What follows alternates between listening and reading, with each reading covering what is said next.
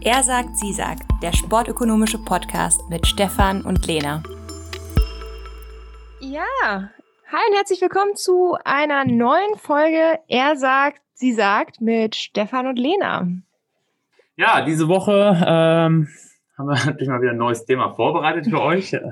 Surprise, äh, surprise. Und wir wollen uns mit möglichen Regeländerungen im Fußball beschäftigen, beziehungsweise einige Regeln auch ein bisschen kritisch hinterfragen und äh, uns überlegen, ob sie überhaupt noch zeitgemäß sind und ob man die nicht eventuell sogar abschaffen könnte. Also ob vielleicht Regeln zwar wegen einer Sache eingeführt wurden, aber vielleicht genau das Gegenteil bewirken. Ja, genau. Und ja, wir sind wieder beim Fußball. Also tut uns leid für alle Fuß, äh, für alle Zuhörer, die jetzt in den letzten Wochen mit vielen Fußballthemen äh, zugespammt wurden bei uns hier im Podcast. Äh, wird sich, glaube ich, aber auch ein bisschen ändern. ja, ich habe schon das Veto eingelegt. Nächste, nächste Folge gibt es was anderes. Ja, aber also, da wahrscheinlich die meisten Hörer sowieso aus deiner Fußballmannschaft kommen, Stefan, ist, ist das, glaube ich, relativ egal. Ja, das kann gut sein. Äh, ähm. Genau. Wollen wir vielleicht einfach mal anfangen? Es gab jetzt ein relativ neues Urteil, dass, also wir wissen ja alle, es gibt noch Corona. Und äh, aufgrund der Corona-Situation und dem doch relativ vollen Spielplan hatte sich die DFL und auch die UEFA dazu geeinigt, fünf äh, Auswechslungen zu ermöglichen. Und ich glaube, gestern, ich bin mir gar nicht so sicher, vorgestern kam, zumindest zum Zeitpunkt der Aufnahme, kam dann die Nachricht, dass auch bei der EM in diesem Jahr fünf Auswechslungen möglich sind. Und deswegen wollten wir ein bisschen mal darüber reden, lohnen sich fünf Auswechslungen überhaupt? Was für einen Effekt hat das auf das Spiel? Und wer profitiert vielleicht am meisten davon? Ja, ich glaube, das ist noch relativ schwierig zu sagen. Wir hatten das ja auch schon mal in unserer ersten Podcast-Folge ähm, diskutiert. Und ich glaube, was man schon festhalten kann, ist, dass vor allem die Spieler davon profitieren, die eine relativ hohe Belastung eh schon haben, also die viel Spielzeit haben und so halt die Chance bekommen, eventuell früher in einem Spiel schon ausgewechselt zu werden. Dass es halt auch Prävention ist bezüglich Verletzungen von Spielern ja, es gibt durchaus Studien, die halt eben sagen, dass eine, das ist glaube ich auch relativ logisch, dass eine höhere Belastung und auch geringere Regenerationszeit zu mehr Verletzungen führen. Also das sehen wir schon in den Daten. Und ich glaube, irgendwie ein Präsident von Schachtja Donetsk hat auch mal beziffert, dass ein Ausfall eines Startspielers ungefähr im Durchschnitt um die 500.000 Euro Verlust signalisieren quasi oder, oder implizieren. Ja. Äh, ja, wir sehen ja momentan so ein bisschen, was der Lewandowski-Ausfall für Bayern bedeutet. Ist ja schon. Gut, das ist vielleicht auch mal ein, ein spezieller Fall. Also sicherlich. Ja, genau, aber es geht ja ein bisschen darum, solche Spieler dann zu schützen. Genau. Durch mögliche Auswechslungen. Wobei ich da anmerken würde, und das beobachte ich halt gerade bei diesen, bei diesen Superstars, bei den Topspielern von Mannschaften, die werden eigentlich fast nicht, nie ausgewechselt. Also unabhängig davon, ob man drei Auswechslungen pro Spieler hat oder fünf, Messi spielt immer 90 Minuten durch. Lewandowski immer 90 Minuten durch. So dass ich mir gar nicht so sicher bin, ob es da einen Effekt gibt für, für diese Spieler, die man eigentlich schützen würde. Weil tendenziell nimmt man halt die Spieler eher runter, die schwächer sind. Ja, weil man die halt durch möglicherweise äquivalent gute Spieler, minimal schlechtere Spieler ersetzt. Die mit der ja, höchsten Spielstärke werden eigentlich erst ausgewechselt, wenn das Spiel entschieden ist. Oder bei Lewandowski ist ja sogar der Fall, der wir jetzt noch einen neuen Torrekord aufstellen, also der wird halt nie vor der 80. runtergenommen. Ja, also viele Leute argumentieren ja ein bisschen, vielleicht würde ich jetzt sagen, in die andere Richtung, die sagen, dass gerade starke Mannschaften, in denen wir halt so auch gute Spieler haben, wie, wie Lewandowski, also Bayern, tatsächlich mehr davon profitieren, über mehr Auswechslung zu verfügen, weil die natürlich einen viel breiteren Kader haben. Also was bringt es jetzt zum Beispiel Augsburg oder hm, Schalke, wenn die mehr auswechseln können, wenn, gut, Schalke ist vielleicht nochmal ein Fall für sich, aber den bringt es ja prinzipiell nicht viel, wenn sie mehr auswechseln können, weil sie den Kader gar nicht haben. Während jetzt zum Beispiel Bayern München ja einen riesengroßen Kader hat, von dem sie dann auch gute Spieler haben. Also einen großen Kader an guten Spielern und nicht ja. elf gute Spieler oder mittelgute Spieler und der Rest ist dann Kreisklasse. Ja, ich, ja, ich, genau. Also ich glaube, es profitieren vor allem Mannschaften davon, die relativ homogenen Kader haben. Unabhängig von der Spielstärke. Es können ja auch alle gleich schlecht sein oder alle gleich gut, aber wenn man da halt äquivalent ersetzen kann, ist das halt schon ein Vorteil. Wobei ich mir halt auch vorstellen könnte, dass vor allem schwächere Mannschaften vielleicht sogar ein bisschen mehr davon profitieren als gute Mannschaften, weil Fußball halt auch ein Fehlersport ist. Und es passieren halt mehr Fehler, äh, vor allem in der Abwehr, äh, wenn man körperlich müde ist. Deshalb beobachten wir halt auch die meisten Tore am Ende von Halbzeiten, wenn man schon körperlich oder auch geistig erschöpfter ist als äh, zu Beginn der Halbzeit. wenn man natürlich mehr wechseln kann, kann man halt auch vor allem auch mehr Abwehrspieler äh, bringen, die dann halt ähm, noch nicht so müde sind und eventuell weniger Fehler machen. Also das könnte halt auch ein Effekt sein. Das wäre sogar ein bisschen sogar meine Vermutung. Also ich glaube, du hast halt recht. Es ist bisher noch relativ schwierig zu untersuchen, welchen Effekt das hat, weil man muss ja halt das haben wir ja schon oft genug erzählt in unserem Podcast, dass man ja immer irgendwas mit einer, also man bräuchte halt eine Treatment Group, man müsste das vergleichen und die Daten gab es bisher noch nicht. Die einzigen Zahlen, die ich gefunden habe, waren so ein bisschen, dass wie viele Wechsel gab es in der in der Corona-Saison, also in der ersten, also in diesem ja. kleinen Fenster.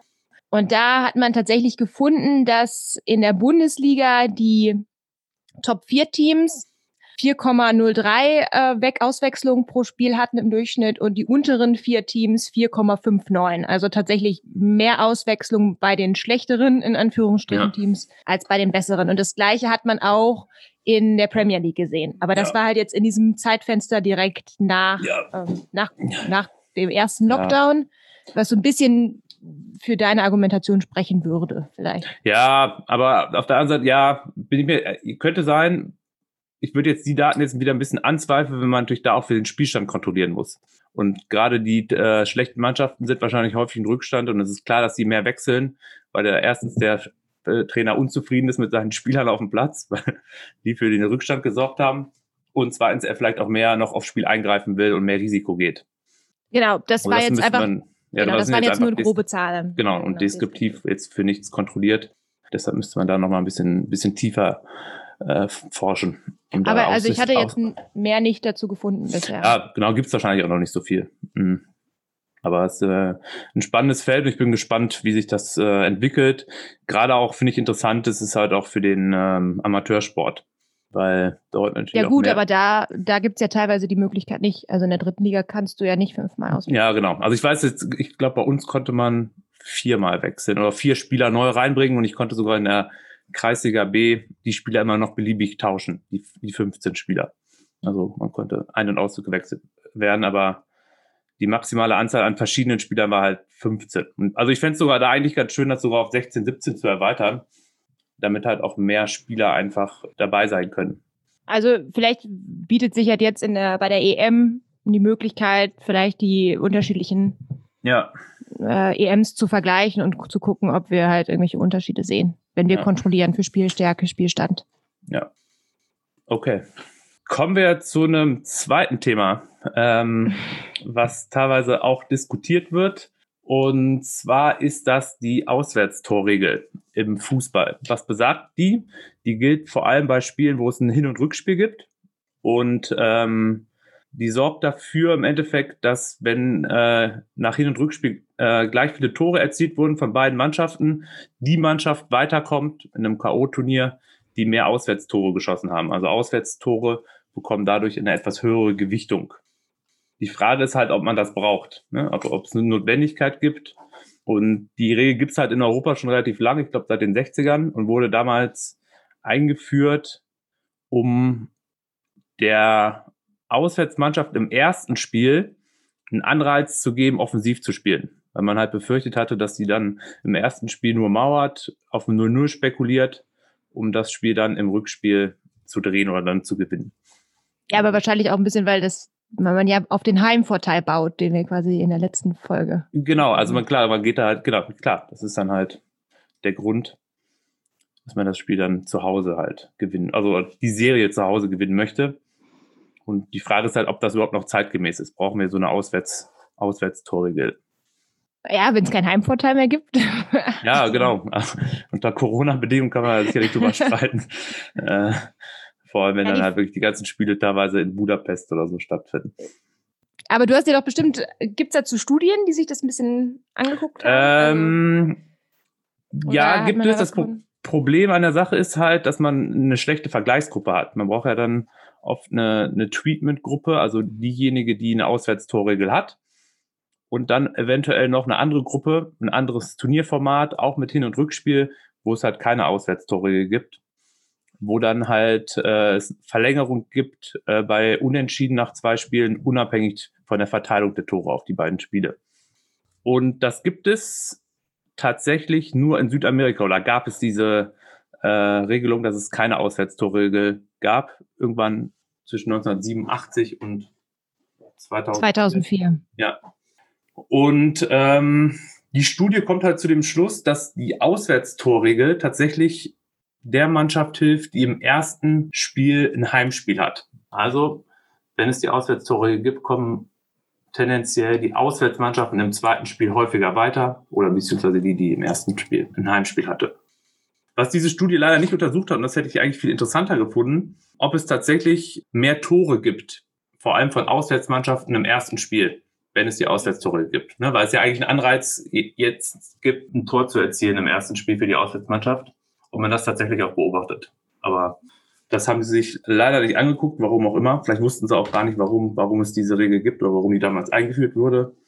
Ja, die Frage ist ja, ob dann halt die Heimmannschaft nicht genau das Gegenteil macht. Also was wir ja auch sehen, dass man versucht, okay, ein gutes Unentschieden 0-0, genau, das ist ja. schon die halbe Miete. Ja, genau. Also es ist halt, es kann halt auch wirklich genau diesen gegenteiligen Effekt haben im ersten Spiel, dass nämlich die Heimmannschaft durch die Auswärtstorregel halt gehemmt ist und defensiver spielt. Und okay. der Grund, warum die Auswärtstorregel halt der Mannschaft hilft, die im zweiten Spiel auswärts antritt, ist einfach, dass die Spiele im, im zweiten Spiel offener sind es dort halt mehr Tore gibt oder mehr Tore erzielt werden. Und wenn mehr Tore fallen in einem Spiel, profitiert halt tendenziell mit der Auswärtstorregel die Mannschaft, die auswärts antritt. Und ähm, deshalb beobachtet man, dass die dann weiterkommen. Wobei man halt auch sagen kann, dass die Auswärtstorregel eigentlich sogar einen positiven Effekt haben könnte, weil sie so ein bisschen ausgleicht, dass man äh, im zweiten Spiel auswärts antritt. Also es gibt halt einen signifikanten Vorteil, wenn man das zweite Spiel zu Hause hat. Ja gut, man hat halt den Heimvorteil, ne? Ja, aber gut, ja gut, aber du hast ja dafür den, den Heimvorteil nicht im ersten Spiel. Aber es ist halt schon ein Vorteil, das zweite Spiel zu Hause bestreiten zu dürfen. Und die Auswärtstore sorgt halt dafür, dass dieser Vorteil ein bisschen kleiner wird und so, sogar ausgeglichen ist. Also heutzutage gibt es keinen Unterschied mehr, ob man das Spiel zu Hause hat oder nicht. Und es wäre wahrscheinlich ja. anders, wenn es die Auswärtstorregel nicht geben würde. Ich weiß nicht, da musst du vielleicht mal äh, Liverpool fragen, wie sie das Ganze sehen nach dem Spiel gegen Atletico Madrid. Ja, das ist aber jetzt eine andere Problematik. Das sind ja jetzt dafür, äh, ob es die Auswärtstore auch noch in der Verlängerung geben sollte. Ich glaube, da, darauf spielst du jetzt ein bisschen an, oder? Ja. Ja. Also was ist damals passiert? Atletico hatte das Hinspiel zu Hause 1-0 gewonnen, äh, das Rückspiel 1-0 in Liverpool verloren. Heißt, es gibt Verlängerung. Und ähm, die UEFA oder auch, ich glaube, relativ viele Konföderationen haben halt auch diese Auswärtstorregel auch noch in der Verlängerung. Heißt, wenn jetzt die, wenn es jetzt in der Verlängerung gar keine Tore gibt, geht es ins Elfmeterschießen, geht die Verlängerung jetzt nur die 30 extra Minuten 1-1 aus, also unentschieden, gewinnt die Auswärtsmannschaft. Und da kann man sicherlich drüber streiten, ob die Auswärtstorregel Sinn macht oder ob es da, ob es da nicht jetzt sogar einen signifikanten Vorteil gibt für die Auswärtsmannschaft. Weil deren Tore quasi doppelt zählen in der. Ja, oder zumindest ein bisschen mehr. Doppelt nicht, aber höher gewichtet sind. Ja, gut. Wenn jetzt im Fall, dass Atletico ein Tor schießt, dann muss er Liverpool 2 schießen. Genau, aber sind dann halt auch weiter. Dann gibt es halt auch kein Elfmeterschießen mehr. Oder ob man nicht sagen müsste, wenn jetzt die Verlängerung auch 1-1 ausgeht, dass man dann halt auch ins Elfmeterschießen geht, wie man es auch beim 0-0 machen würde. Äh, ja, um das ein bisschen zu untersuchen, äh, habe ich mir einfach mal angeguckt, ähm, wie so Spiele ausgegangen sind überhaupt in der Verlängerung. Und habe mir jetzt nur äh, Paarungen angeguckt, die nicht ins Elfmeterschießen geführt sind, also wo die Spiele in der Verlängerung entschieden wurden und wo es so eine Auswärtstorregel gibt. Also das ist bei einem Unentschieden mit Torerfolg halt, dass dann die Auswärtstormannschaft weiterkommt. Und habe mir mal in den letzten äh, 20 Jahren alle Partien in der, im, in der Euroleague und der Champions League angeguckt und festgestellt, dass... Ähm, Wenn man sonst nichts zu tun hat. Ne? ja, war jetzt auch gar nicht so viel Aufwand eigentlich. Ähm, dass von den 80 Spielen, die in der Verlängerung entschieden wurden, 42 Mal die Heimmannschaft das Spiel tatsächlich dann gewonnen hat, muss, also damit sie ja dann ähm, weiterkommt, äh, muss sie das Spiel gewinnen. Dass das 42 Mal passiert ist und 38 Mal die ähm, Auswärtsmannschaft weitergekommen ist. die Auswärtsmannschaft kommt halt weiter, wenn sie das Spiel in der Verlängerung gewinnt oder als ein Unentschieden mit Torerfolg auf beiden Seiten gibt. Also es ist im Endeffekt genau ausgeglichen.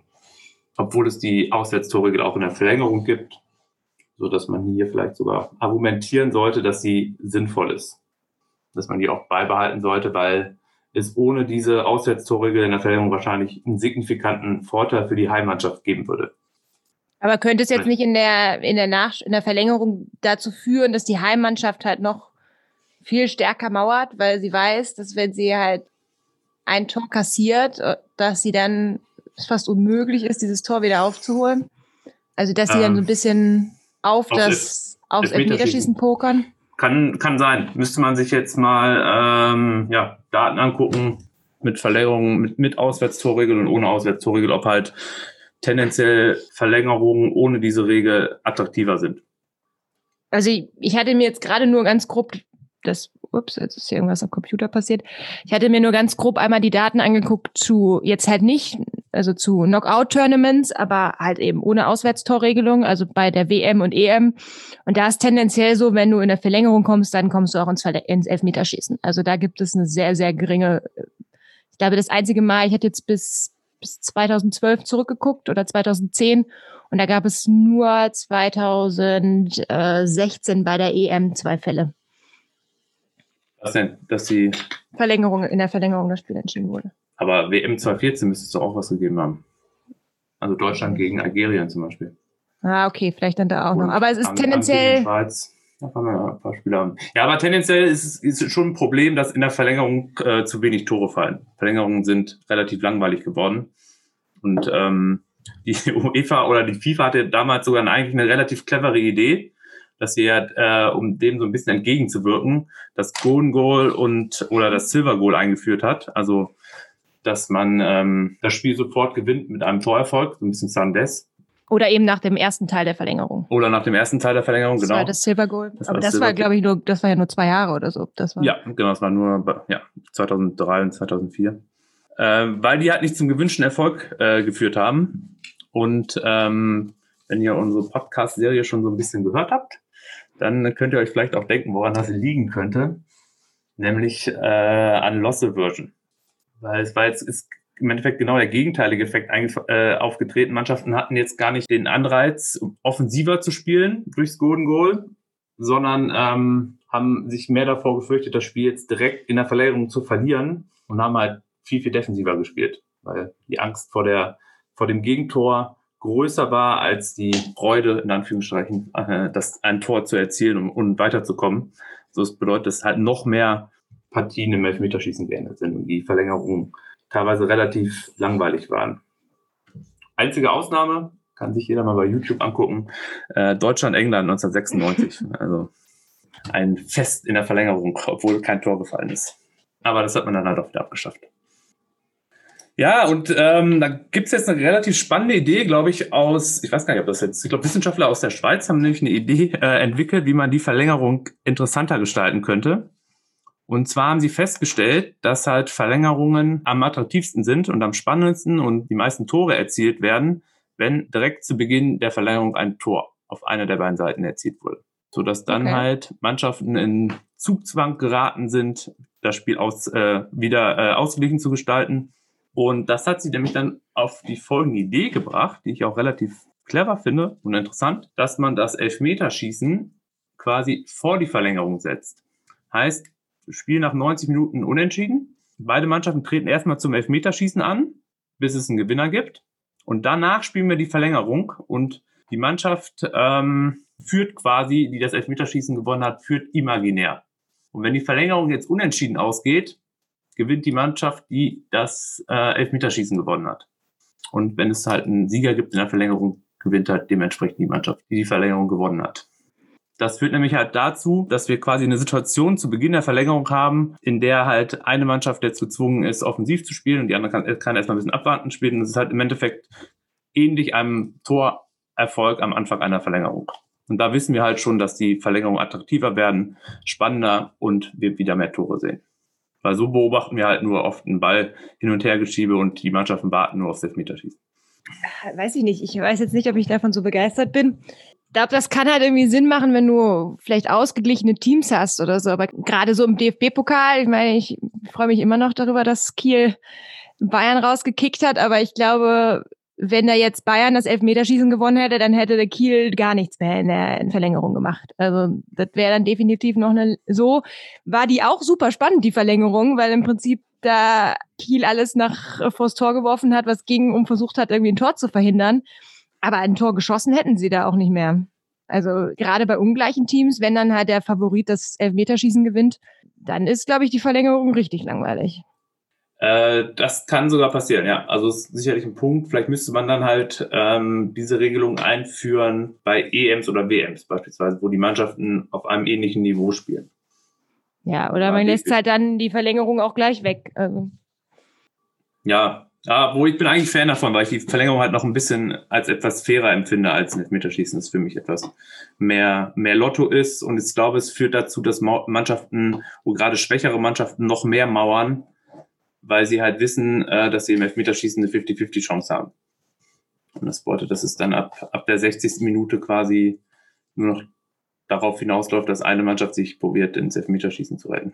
Ja, aber das würde sich ja jetzt, also sagen wir selbst, wenn Kiel jetzt schon gewusst hätte, dass das Elfmeterschießen, dass sie das Elfmeterschießen gewinnen, dann hätten sie ja auch nicht anders gespielt in der, in der Verlängerung. Also Kiel hätte ja, sie nicht, nicht, aber Bayern. Das ist ja der ja, Punkt. Aber Bayern könnte sich jetzt auch nicht so sicher sein, dass sie das Elfmeterschießen gewinnen. Also ja, das ist, haben sie ja nicht gemacht. Äh, das, das, erhofft man sich ja. Sie haben ja vielleicht auch ein bisschen zu, vielleicht haben sie auch zu sehr aufs Elfmeterschießen gespielt. Aber wenn sie gewusst hätten, dass sie das Elfmeterschießen mhm. verlieren, ähm, hätten sie ja nochmal richtiges Powerplay hinten rausgestartet. Ja, aber es ist ja schon so, dass sich viele in Anführungsstrichen schlechtere Mannschaften versuchen, ins Elfmeterschießen zu retten. Allein diese ja. Aussage besagt ja schon, dass eben im Elfmeterschießen alles möglich ist. Also würde ich genau. immer versuchen, egal ob ich weiß, wie das Elfmeterschießen ausgeht, ja. würde ich ja immer versuchen, das dort schon zu entscheiden. Richtig, aber du hast ja jetzt kurz angemerkt, dass wir die Verlängerung abschaffen sollen. Ja, gut. Direkt Elfmeterschießen. Da, dagegen habe ich halt argumentiert. Weil das, glaube ich, einen, äh, einen negativen Effekt hätte auf die äh, okay, äh, ja. auf die Qualität das, des Spiels. Das sehe ich ein. gewissen ja. Punkt. Ja, ich, also ich bin kein Fan davon, das Elfmeterschießen irgendwo dazwischen zu packen, wie, weiß ich nicht. Ja, also es nimmt natürlich auch ein bisschen Drama aus dem Elfmeterschießen raus. Das ist halt, ähm, schützt man quasi ein bisschen die Fehlschützen, weil das Gewicht dann nicht mehr ganz so hoch ist, weil man das dann halt schneller vergisst, äh, weil halt danach noch 30 Minuten gespielt wurden und es vielleicht auch noch vergebene Chancen auf beiden Seiten gibt ich weiß auch gar nicht mehr, ob ich so richtig im Modus wäre. Also wenn du machst 90 Minuten Sport, dann stellst du dich da 15 Minuten hin und dann machst du, fängst du wieder an, 30, 60, äh, 30 Minuten rumzulaufen.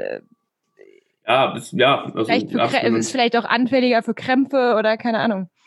Das kann, kann sogar sein, ja. Also die, auf der anderen Seite, es gibt auch schon so eine Pause zwischen den, also zwischen den, zwischen der Verlängerung und der ja, aber wir sehen ja, also die, die, die Mannschaften und das Training ist ja fast schon ausgelegt auf 90 Minuten. Also wir sehen ja schon sehr häufig Krämpfe, sobald wir über 90 Minuten drüber kommen. Ja, das stimmt. Ja, klar, könnte, könnte, könnte gravierender sein, wenn es da eine etwas längere Pause gibt. Ist ja auch nur so ein gewisser, ich weiß auch gar nicht selber, ob ich dafür bin oder nicht, aber ich fand es so ein ganz, also ganz ist ein interessant, in, ist ein interessantes in, interessant, genau, weil das Problem der Verlängerung schon so ein bisschen da ist. So, das ja. konnte durch Golden Goal halt nicht gelöst werden. Und zumindest mal eine, eine, ein Denkanstoß. So, jetzt haben wir die große Ehre, erstmals in unserer Podcast-Karriere einen Special Guest zu begrüßen. Und zwar meinen langjährigen ähm, Trainer, Komplize bei Eintracht Münster und auch großer, großer Fußballfan und äh, Freund. Äh, Freue mich, dass er heute dabei ist. Äh, Jonas, schön, dass ja, du da bist. Vielen Dank euch beiden. Äh, ich bin ja, äh, ich sag mal, Follower seit der ersten Stunde, äh, oh. seit dem ersten Podcast und das über diverse Sportarten hinweg. Dementsprechend freue ich mich heute mal äh, aktiv äh, meinen Kommentar dazu beizugeben. Ja, und ähm, hat auch einen Grund, dass du heute dabei bist, weil du uns quasi auch ein bisschen auf die äh, heutige Podcast-Folge aufmerksam gemacht hast, weil du mit deinem Mitbewohner eine neue Idee hattest, die Bundesliga eventuell attraktiver zu gestalten, die Spiele schon in der ersten Halbzeit mit Toren zu befüllen. Und ähm, darüber hatten wir schon ein bisschen diskutiert, ob das, ob das Sinn macht, eure, eure Regeländerung. Und ja, das kam dann auch so eins zum anderen. Dann habe ich mir überlegt, okay, dann machen wir einfach direkt einen ganzen Podcast da heute draus und laden dich ein, damit du das äh, einmal vorstellen kannst und wir dann vielleicht da gleich auch ein bisschen drüber diskutieren. Und danach folgen natürlich dann auch noch mögliche weitere Regeländerungen. Aber wir fangen einfach mal an mit deinem Vorschlag. Ja, also ich kann mal vielleicht ein ganz bisschen ausholen. Und zwar ähm, wohne ich äh, mit einem Mitbewohner zusammen mit meinem besten Freund zusammen und der ist Dortmund-Fan. Und gerade in dieser Saison 2020, 2021 äh, haben wir gerade viele Spiele gesehen, die bei Dortmund in der ersten Halbzeit so langweilig verliefen, weil der Herr Favre sagte, wir versuchen doch vielleicht einfach mal in der zweiten Hälfte äh, da aufs wirklich aufs Ergebnis zu spielen. Und dementsprechend war es irgendwann so, dass wir in der ersten Hälfte viel am Handy saßen. Und da haben wir uns irgendwann überlegt, das kann doch nicht sein, dass wir wirklich so 75 Minuten Stillschweigen haben und dann äh, fängt der Holland an, zwei Tore zu schießen und dann ist das ganze Spiel wieder vorbei. Und dementsprechend haben wir überlegt, wie kann man das Ganze denn vielleicht ein bisschen attraktiver gestalten und haben überlegt, dass man eventuell an der Punkteregelung etwas ändern könnte. Und zwar so, dass man auch schon den Teams zur Halbzeit Punkte, ähm, Punkte gibt. Das heißt, dass man äh, nicht erst am Ende des Spiels Punkte verteilt, sondern dass man sogar schon bis zur Halbzeit ein, äh, einen Punkt verteilen kann für die Mannschaft, die da vorne liegt. Das heißt, ein Bonus für die Mannschaften, die wissen, hinten raus sind wir gut, müssten in der ersten Halbzeit vielleicht noch nicht so auf äh, Punkte spielen. Ja, so quasi einen Anreiz schaffen, schon offensiv äh, in der ersten Halbzeit zu agieren, um eventuell da diesen, diese Bonuspunkte noch abzustauben, die du jetzt dann verteilen würdest in der ersten Halbzeit. Ganz genau, ganz genau. Und genauso wäre es ebenfalls auch in der zweiten Halbzeit, mhm. dass wir da eventuell das auch ein bisschen, oder dass wir die Idee, die Idee hatten, das auch ein bisschen zu revolutionieren, dass wir einfach sagen, wenn eine Mannschaft vielleicht schon wie Bayern München, ich sag mal, in der ersten Halbzeit drei Tore schießt und das Spiel eigentlich nur noch verwaltet wird, dass man dann dem, dem Gegner trotzdem noch die Möglichkeit gibt, in der zweiten Hälfte ebenfalls Punkte zu erzielen. Also indem man okay. vielleicht 3-0 hinten liegt mhm. und dann aber das Spiel am Ende 3-1 ausgeht und man die zweite Hälfte eventuell gewinnt. Das heißt, so schafft man einen Bonus, dass eventuell die, die Mannschaft, die unterklassig ist, dann mit guten Wechseln oder sowas in der zweiten Hälfte nochmal punkten kann. Kann denn die Mannschaft auch punkten, die äh, zusätzlich in der zweiten Hälfte auch noch äh, Punkte erzielen, wenn sie die erste Halbzeit gewonnen hat. Also beispielsweise Bayern 3-0 zur Halbzeit und die gewinnt jetzt die zweite Hälfte nochmal 3-0. Kriegen sie dann auch Punkte für die zweite Hälfte? Genau, also mit dem Punktesystem wird jetzt so oder würde in unserem Fall ein bisschen revolutioniert, weil es okay. deutlich mehr Punkte gibt. Es ist einfach schwer mit diesem Drei-Punkte-System pro Spiel dann genau diese Variante ähm, wieder ja aufs Tableau zu bringen. Ja. Und dementsprechend wäre es so, jede Halbzeit würde man ein Endergebnis haben. Also mhm. man würde sagen, Bayern liegt 3-0 vorne und dafür kriegen sie einen Punkt. Und zusätzlich würden sie auch nochmal für das Ergebnis der zweiten Hälfte einen Punkt bekommen. Also wenn sie wieder 3-0 gewinnen, wie mhm. du gerade vorgeschlagen hast. Und zusätzlich am Ende bekommt man nochmal drei Punkte für den Sieg. Somit kann man fünf Punkte im gesamten Spiel erreichen. Es gibt natürlich dann auch noch Unterschiede, dass zum Beispiel äh, ein Spiel unentschieden ausgeht oder jemand gewinnt die erste Hälfte, jemand gewinnt die zweite Hälfte, dann würden halt weniger Punkte verteilt werden. Da muss man halt noch mal ein bisschen gucken. Aber so hätte man zumindestens die Idee des ähm, attraktiveren Spiels über 90 Minuten oder über einen längeren Zeitraum. Ja, ja, ich glaube, dass das tatsächlich helfen würde. Lena, was sagst du? Boah, ich bin jetzt erstmal ganz äh, erschlagen von den verschiedenen Punktemöglichkeiten. Ich glaube, äh, ich muss mir das erstmal.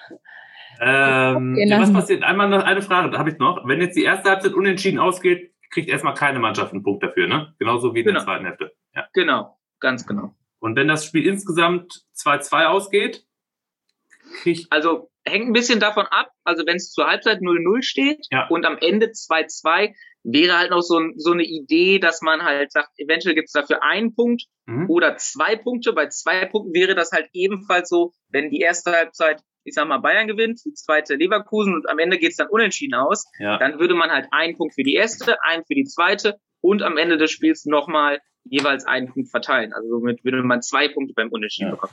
Ist natürlich recht viel Input. Ich glaube, wenn man es einmal niedergeschrieben hat, ist es gar nicht so kompliziert, wie, wie es sich jetzt gerade am Anfang anhört. Ja, das, das. Dafür haben wir ja auch unseren Blog und Twitter.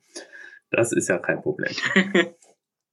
ja, also ich bin, ähm, ich war ja am Anfang äh, auch ein bisschen skeptisch, weil ich mir jetzt nicht so nicht ganz sicher bin, äh, zu was das so führt und auch nicht hundertprozentig vielleicht nicht überzeugt wird. Aber ich, für mich gehört hat es auch ein bisschen dazu, dass es zwei Halbzeiten gibt.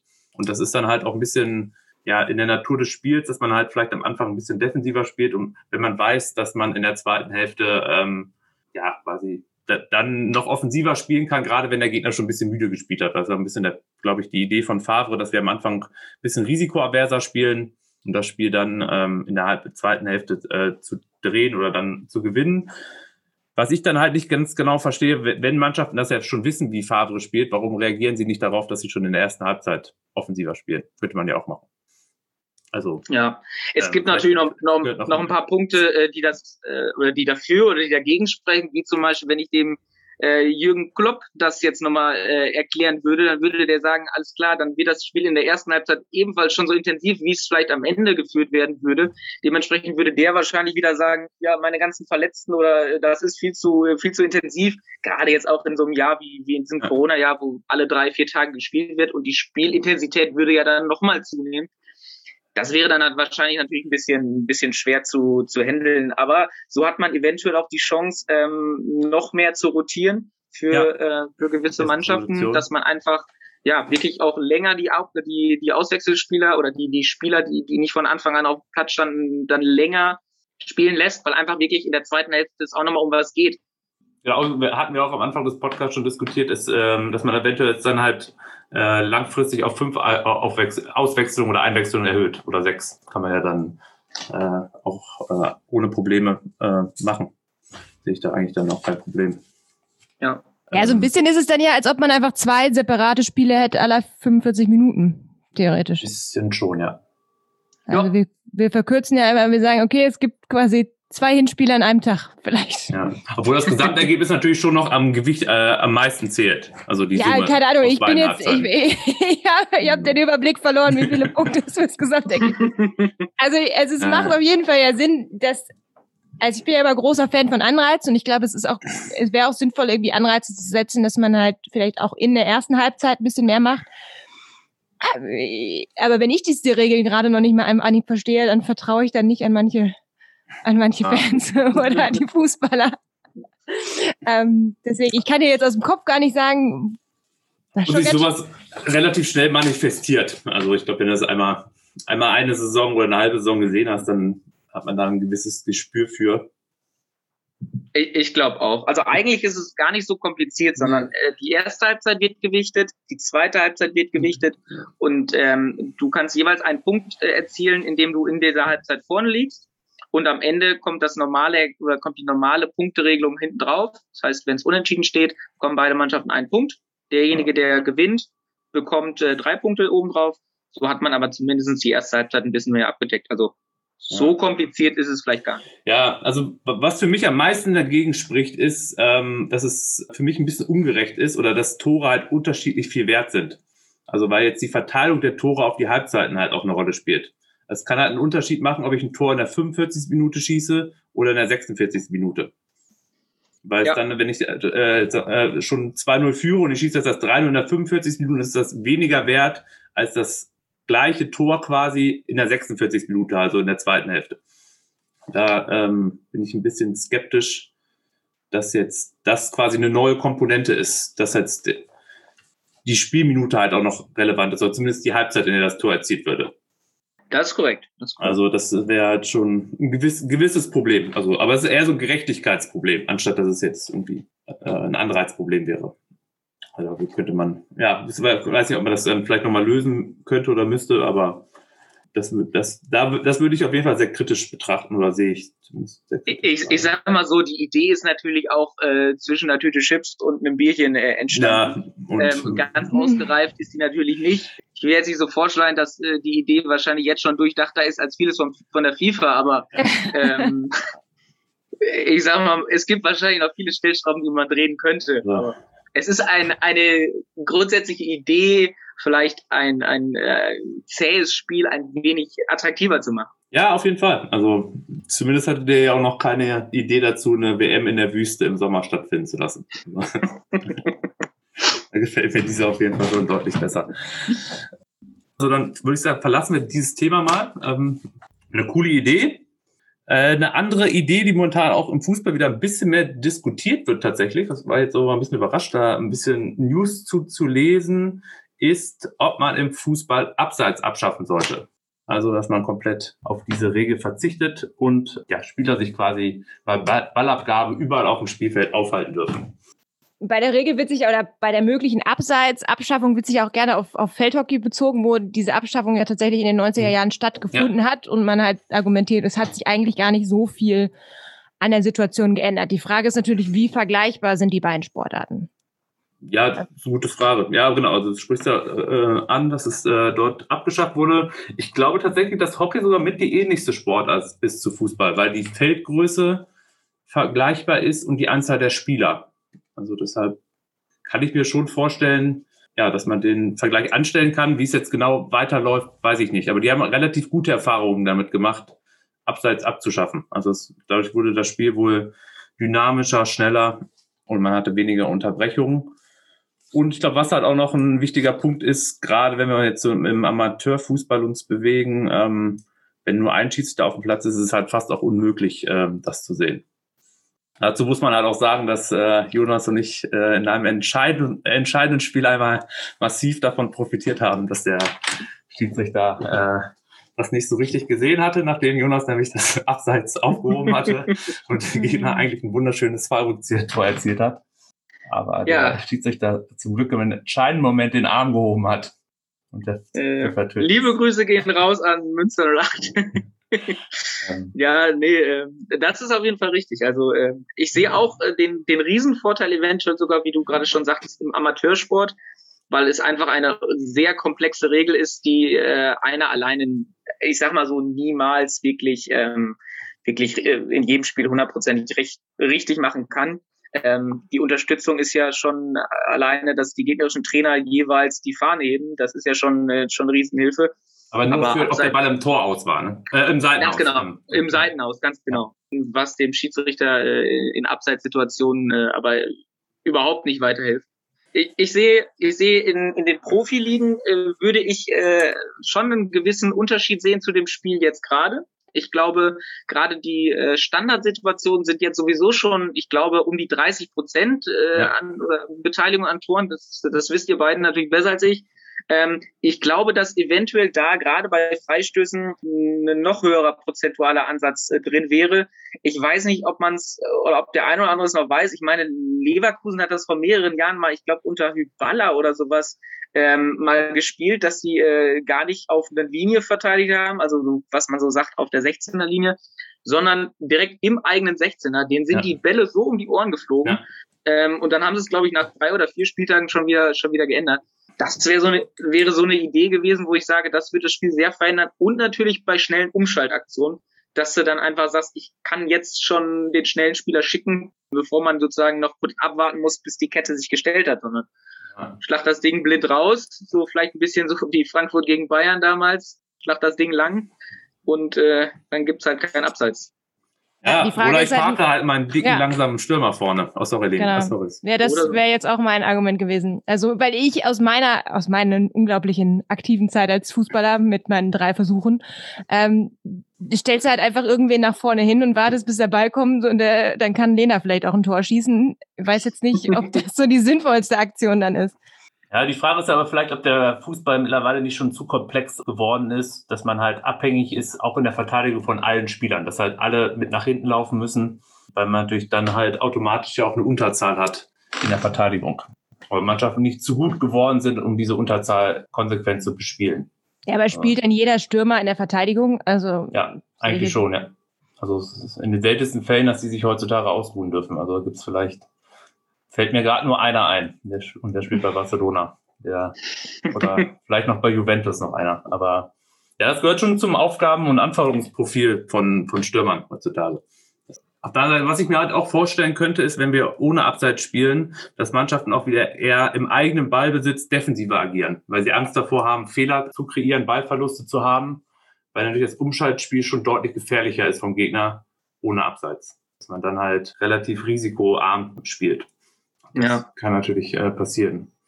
Ich glaube, ich glaube, eventuell hätte es auch ein, ein oder würde es auch äh, in den Spielen, wo vielleicht eine Mannschaft einfach nur anrennt gegen einen unterklassigen Gegner, würde das ein bisschen die Attraktivität für den unterklassigen Gegner ähm, befürworten. Weil, wie du gerade schon richtig gesagt hast, Lena, Ich glaube, wenn die einfach einen drin haben, der hat so einen Ruf und der schlägt das Ding aus dem eigenen 16er in den gegnerischen und du packst da zwei Spieler, müssen ja mindestens drei Spieler des Gegners äh, sozusagen hinten selber am 16er bleiben. Das heißt, äh, es wird wahrscheinlich ein bisschen schneller werden, aber wahrscheinlich auch nochmal deutlich anstrengender. Also es kann halt dann vielleicht auch komplett ohne Mittelfeld irgendwann stattfinden. Also du hast dann halt nur noch äh, von einer Seite auf die andere, also ein bisschen wie du es beim Handball hast. Ich hatte gelesen, es gibt, gab auch mal Feldhandball, da gab es keinen Abseits, da war das wohl alles ohne Mittelfeld. Da sind ja. sie auch von A nach B gelaufen. Ja. Wenn das Feld so groß ist wie das Fußballfeld und nicht mehr so klein wie ein Handballfeld, dann möchte ich da nicht die ganze Zeit von A nach B laufen. ah, züchten wir halt wieder ein paar 10.000 Meter Läufer an Fußball an. da sind die Deutschen besonders gut, oder? ah, wieder zur Weltspitze zurück. Damit wir nicht gegen Nordmazedonien jetzt ständig unsere Spiele verlieren müssen. also tendenziell eher abseits behalten, wenn wir uns da. Oder ja. Zumindest im, im Profibereich. Ich glaube, man könnte halt vielleicht ein bisschen die Regelung und Auslegung und wie man das entscheidet. Ich meine, es ist jetzt mit, mit den Techn Technologie auch einfacher geworden. Also ich glaube, früher haben mir die Linienrichter auch ein bisschen leid getan, weil in dem Moment ja. das zu entscheiden ist halt auch super schwer. Ja, ich also nervt mich noch ein bisschen, dass es alles so lange dauert, dann jetzt gerade durch den, den, den Videoassistenten, dass wir da uns zehn Linien schießen. Aber wenn man so grob drauf guckt, dass da nicht einer ganz vorne geparkt wird, finde ich das schon in Ordnung.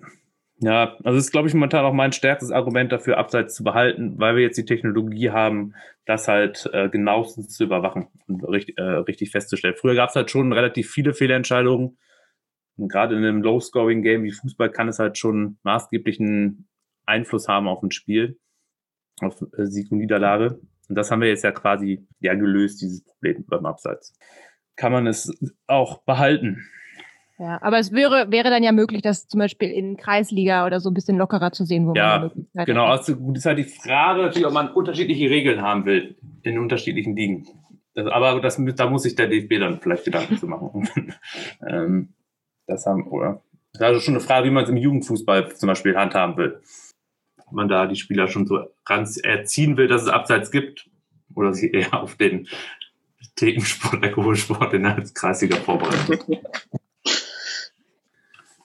Okay, dann machen wir noch äh, das äh, drei mögliche ähm, andere Änderungen noch relativ zügig. Da haben wir schon ein bisschen äh, gequatscht, ähm, wollen die Leute ja auch nicht Nerv töten. Ich habe noch ein paar Ideen mir auf, geschrieben und könnt ihr mal kurz eure Meinung dazu geben oder was haltet ihr davon, wenn es zusätzlich zur gelben Karte eine 5 Minuten Zeitstrafe geben würde? Ich, ich sag mal so, ähm, das Spiel gestern in Mazedonien äh, wurde ja auch von einem Schiedsrichter geleitet, der recht schnell gelbe Karten verteilt hat. Sogar schnell gelbe Karten für Dinge, die man sich selber wirklich gar nicht so erklären konnte. Ähm, ich glaube, diese Fünf-Minuten-Strafe wäre schon recht happig für gewisse Mannschaften, ähm, weil du automatisch ja auch deine ganze Gangart ändern musst. Also gerade als unterklassige Mannschaft, die ja eher mal ein bisschen robuster spielt, würdest du doppelt negativ, ja, ein bisschen betrachtet werden. Ne? Stimmt, das habe ich noch gar nicht so überlegt. Aber es kommt natürlich sehr, ist da sehr abhängig davon, wie der Schiedsrichter natürlich auch die Karten auslegt. An sich finde ich halt schon die Idee gut, dass man äh, an, sonst ist halt die gelbe Karte hat halt fast keinerlei Konsequenzen. Die kriegst du halt, kannst ein bisschen ruppiger mal einsteigen, das passt schon, dann hast die gelbe Karte und danach musst du vielleicht aufpassen. Also manchmal ist mir die, die Bestrafung durch eine gelbe Karte zu niedrig eigentlich. Also es ist ja schon ein Foul, das du machst und es ist schon mehr als einfach nur, weiß ich nicht, ein leichtes Streicheln. Ja, ja, gerade bei taktischen Fouls denke ich das häufiger. Weil es, also es ist ja einfach, man hat ja fast gar nichts zu verlieren, äh, einen Angriff zu unterbinden. Vor allem am Ende eines Spiels, wenn man äh, da den Gegner irgendwie festhält oder ihm am, am Angriff quasi hindert, wenn es eine gute Überzahlsituation wäre für oder ist für den Gegner. Ich, ich weiß nicht, wie das, ähm, wie das derzeit noch im Jugendbereich ist, aber als ich, schon lange her, in der Jugend war, da gab es, glaube ich, erst eine gelbe Karte und würdest du dann noch eine gelbe Karte bekommen, hast ja. du aber erst mal fünf Minuten bekommen, bevor du wirklich vom Platz geflogen ja. bist. Ich weiß nicht, ob das jetzt noch so ist, aber eventuell wäre halt so eine Dreiviertelkarte oder sowas äh, ein bisschen angebrachter. Oder eine Idee. Ja, dass man noch eine Karte einführt zwischen gelber und roter vielleicht sogar. Ja gut, aber dann machst du, dann wird die erste gelbe Karte ja auch weniger wert. Dann wird die ja noch weniger wert. Ja, Das ist genau, das ist so wie beim Handball gibt es die ja auch eine gelbe Karte am Anfang, die halt auch ja, fast die, die bedeutet halt gar nichts. Da kriegt, ja. werden die gelben Karten verteilt ja. und irgendwann fangen wir dann mal Zeitstrafen ja. Aber gut, es ist dann vielleicht für harmlose Fouls. Dann gibt es vielleicht, klassifizierst du irgendwas zwischen gelber und roter Karte noch. Weil ich glaube, dass die, also ich finde die Idee ganz lustig, aber ich glaube, die Umsetzung ist viel zu kompliziert. Ja, also, stimmt, also, Je mehr ich drüber nachdenke, macht es äh, nicht so viel Sinn. So, nächste, nächste, nächste Nächster, so, komm. Ähm, gelbe Karte wegen Zeitspiel führt automatisch zu zwei Minuten mehr Nachspielzeit. Ja, ich bin, ich bin ja da Fan von. Also ich ja. finde Zeitspiel schon super nervig. Ja, und so könntest du halt wenigstens garantieren, dass also es wäre schon ein starker Anreiz, einfach kein Zeitspiel zu betreiben. Ja. Weil zwei Minuten wäre jetzt schon lang. Die Frage ist natürlich, wie wird sowieso schon Nachspielzeit gewichtet? Also ich finde es manchmal sehr, sehr willkürlich, was da angezeigt wird, was ich nicht unbedingt ja. immer nachvollziehen kann. Ja. Also weiß ich, ich nicht, ob dann, ob dann möglicherweise Zeitspielstrafen dann noch und dann ist die Zeit, die Nachspielzeit aber geringer, als sie so, sonst gewesen wäre, ja. ohne diese zwei Minuten Strafe. Ja, das stimmt. Ja, ich, ich, erzähl du. Ich ähm, würde eventuell vielleicht nochmal also um das Ganze sogar zu umgehen, was ich auch schon ein paar Mal überlegt habe, aber irgendwie noch nicht so richtig zum Schluss gekommen bin, wäre halt natürlich eine Netto-Spielzeit. Ne? Dann würde ja. dieser Punkt komplett rausfallen. Ja. Ja, genau. Also ich glaube, solange, ja, also wenn, wenn wir die Zeit jedes Mal anhalten würden, würde das das Problem auf jeden Fall lösen. Sehe ich aber momentan ehrlich gesagt nicht äh, umsetzbar. Also, nee, bin ich auch dabei. Gerade im, also im Profifußball könnte ich es mir sogar noch vorstellen. Aber im Amateurfußball kann ich es mir eigentlich nicht vorstellen. Oder man hätte halt noch effektiv Leute, äh, so kenne ich es halt vom Basketball, die halt die Zeit nehmen.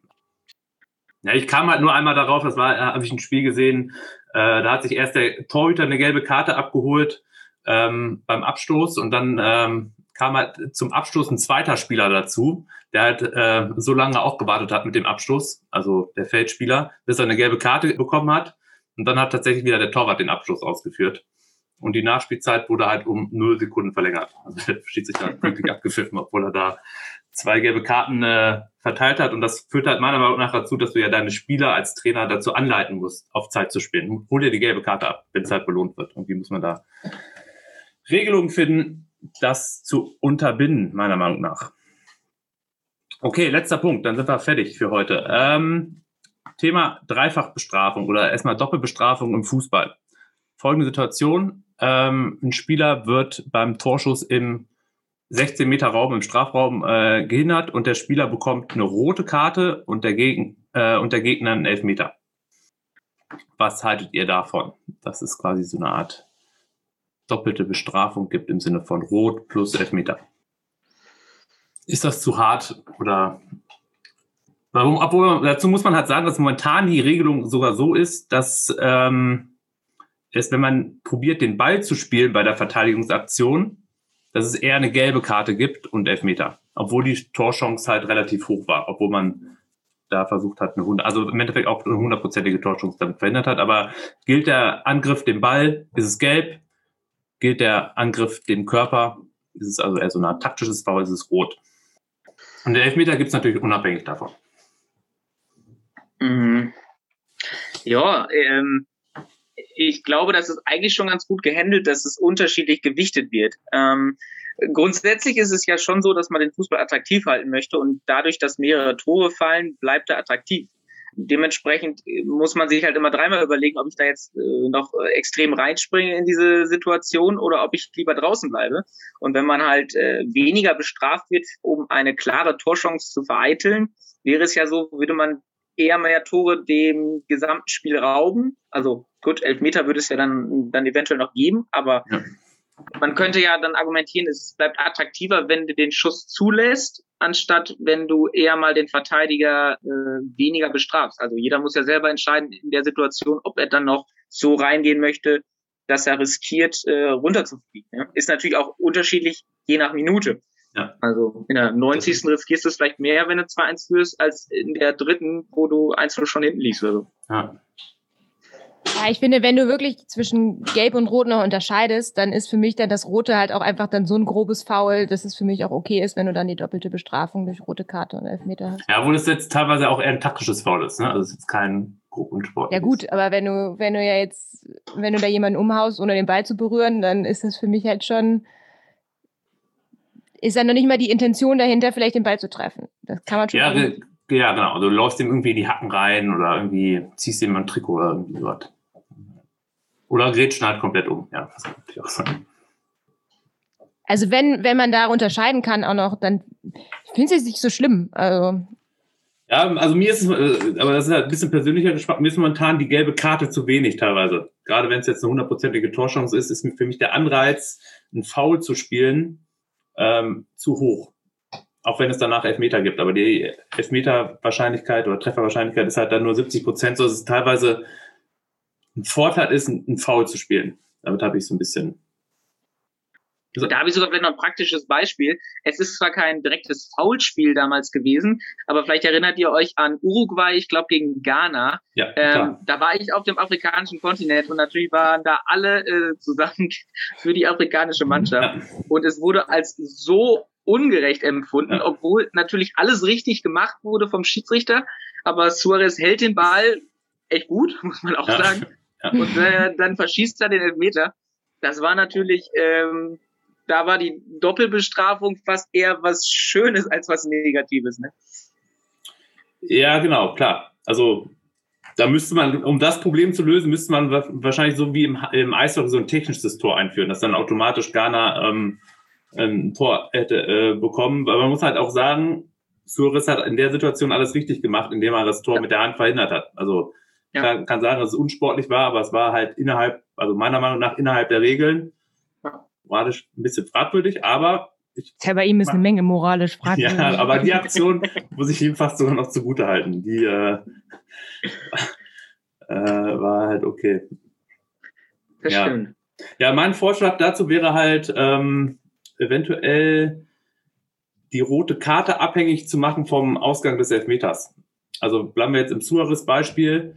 Wenn der Elfmeter reingegangen wäre, dass Suarez nur Geld bekommen hätte, weil quasi Ghana wieder auf den ähm, gleichen Zustand gestellt worden wäre, wenn er nicht mit der Hand gespielt worden wäre. Also es, Fußball ist ja da, um äh, wo wir spielen Fußball, um Tore zu erzielen. Und wenn wir das Tor danach erzielt haben in Form des Elfmeters, warum sollte dann jemand noch eine rote Karte bekommen? Das ist ein bisschen mein Argument, weil wir haben ja den ja quasi wieder hingestellt, in den Zustand gestellt, wie es halt ohne das V-Spiel gewesen wäre.